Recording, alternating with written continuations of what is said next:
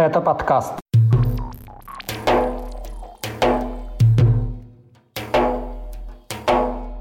Влияние Кадырова и похороны Пригожина, преступления наемников ЧВК «Вагнер» на юге России, объявление иноагентом команды против пыток и победа сына Кадырова на чемпионате элитных силовиков. Об этом и не только в 147-м выпуске подкаста «Кавказ. Реалия». О главных событиях Северного Кавказа и Юга России за неделю вам расскажу я, Катя Филиппович. Привет! Поставьте лайк, и мы начинаем.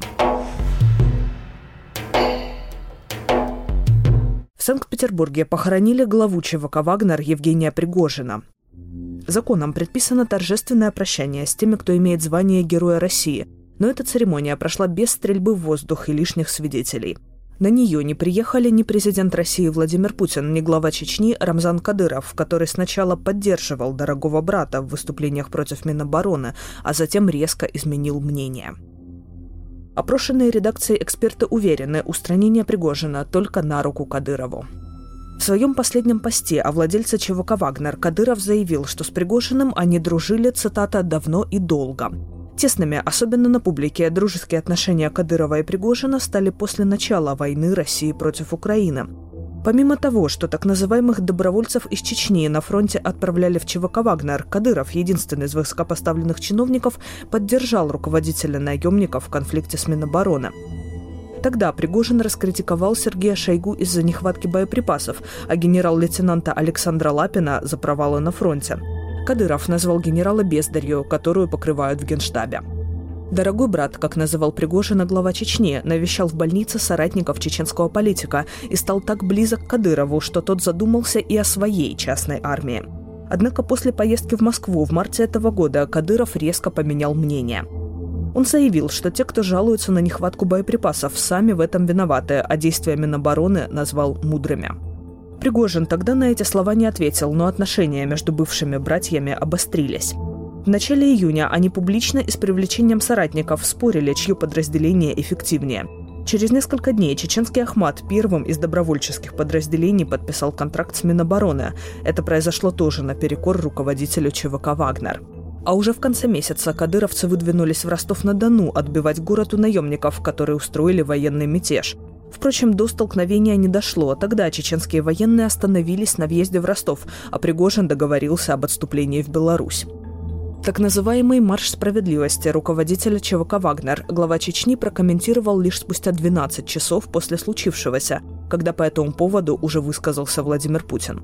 Вслед за ним Кадыров охарактеризовал мятеж как предательство. Позже сообщалось, что наемников на войне в Украине заменят бойцы из Чечни. Крушение самолета Пригожина глава Чечни прокомментировал до официальных заявлений следствия о его гибели, но снова после высказываний президента Путина. Кадыров принес соболезнования семье владельца ЧВК, признал его уникальную коммуникабельность и упорство, это цитата, а также заявил, что Пригожин в последнее время либо не видел, либо не хотел видеть полную картину происходящего в стране, конец цитаты. Считает ли глава Чечни это фактором предполагаемой гибели Пригожина, он не уточнил. В Ростовской и Волгоградской областях задержаны вернувшиеся с войны в Украине бойцы ЧВК «Вагнер», подозреваемые в изнасиловании малолетних. О задержании в Ростовской области сообщает телеграм-канал «Осторожно новости» и издание 161.ru.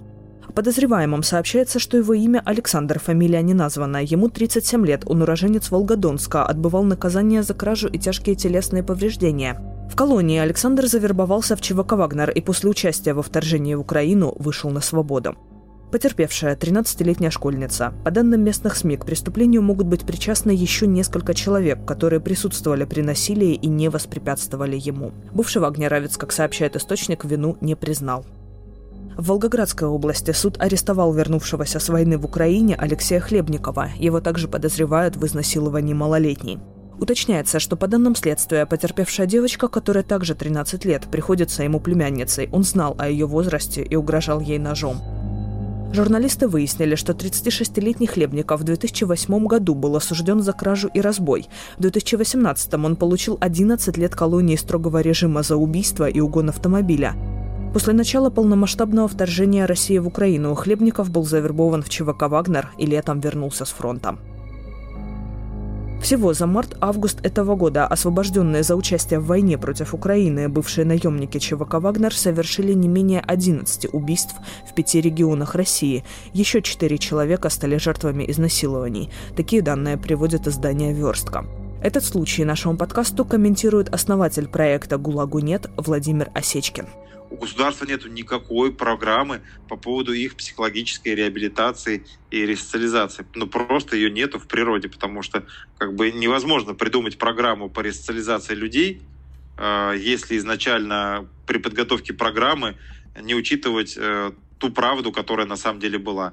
А ее государство не признает ни про оккупацию, ни про военные преступления, ни про зачистки домов с мирным населением, ни про то, что там существовала незаконная практика убийства россиян, которые отказываются выполнять приказы и так далее.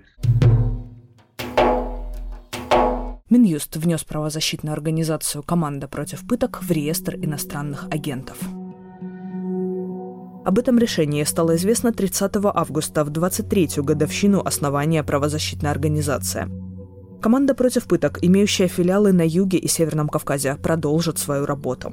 Правозащитники намерены обжаловать решение Минюста, об этом сообщил председатель организации Сергей Бабинец. Он добавил, что пока не ясно, насколько этот статус отразится на работе, и назвал его черной меткой для чиновников.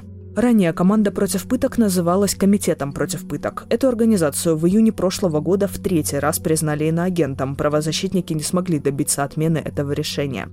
Тогда в Краснодарском филиале в производстве было 30 дел о пытках в полиции, а в Северокавказском 22 таких дела.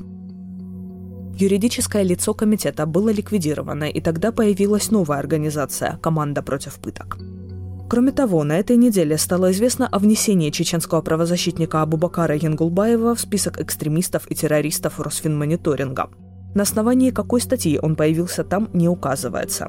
Ранее сайт «Кавказ Реалии» сообщил об объявлении активистов в федеральный розыск. В карточке также не говорилось об основаниях. В августе стало известно, что против правозащитника завели уголовное дело по статье о публичных призывах к терроризму.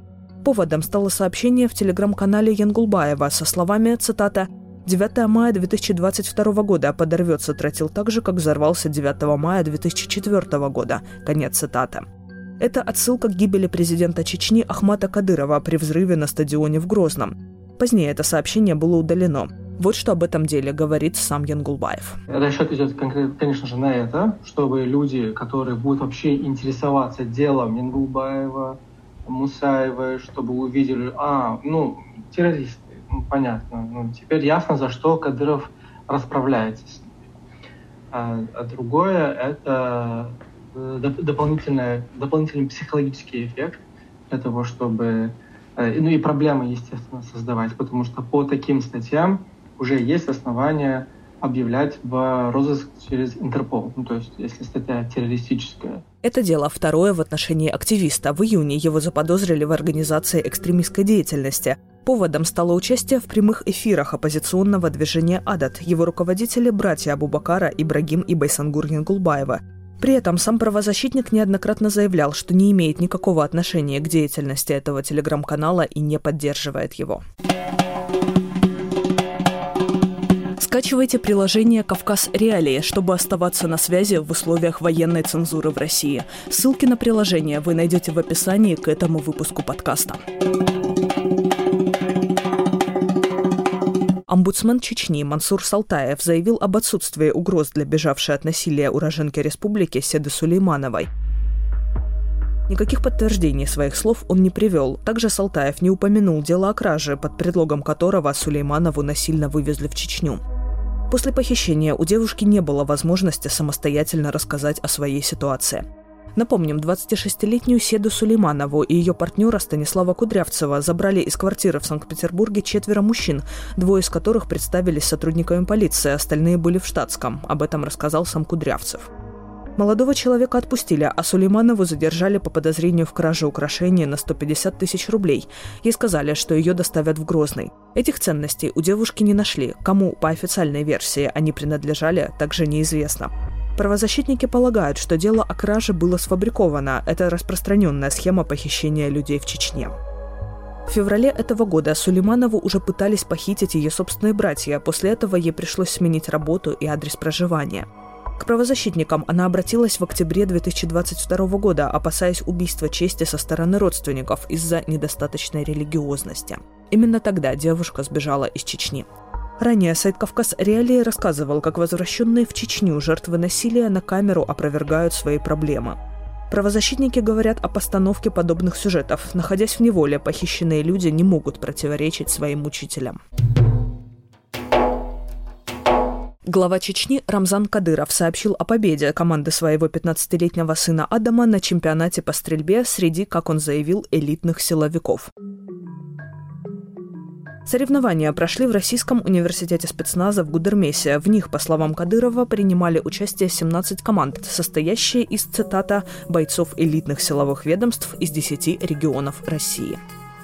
На церемонии награждения команде Адама Кадырова вручили сертификат на 1 миллион рублей. Руководителя университета спецназа удостоили звания Героя Чеченской Республики и вручили ключи от автомобиля. Как утверждается в телеграм-канале главы Чечни, все награды спонсировал фонд имени Ахмата Кадырова. На сцену также отдельно вызвали самого юного участника состязаний, самого Адама Кадырова.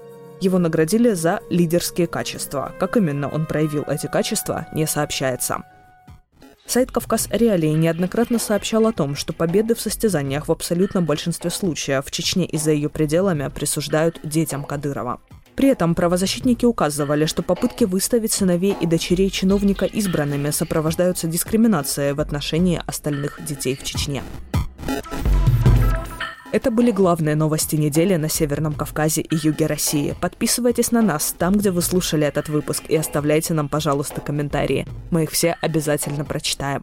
Для вас этот выпуск провела я, Катя Филиппович. Пока.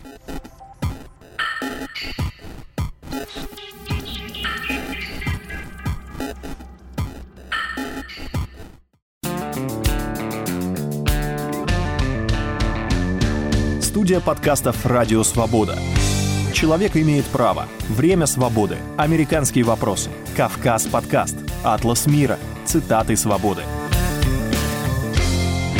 Скучно не будет. Слушай на всех подкаст-платформах. Просто надень наушники. Подкасты «Радио Свобода».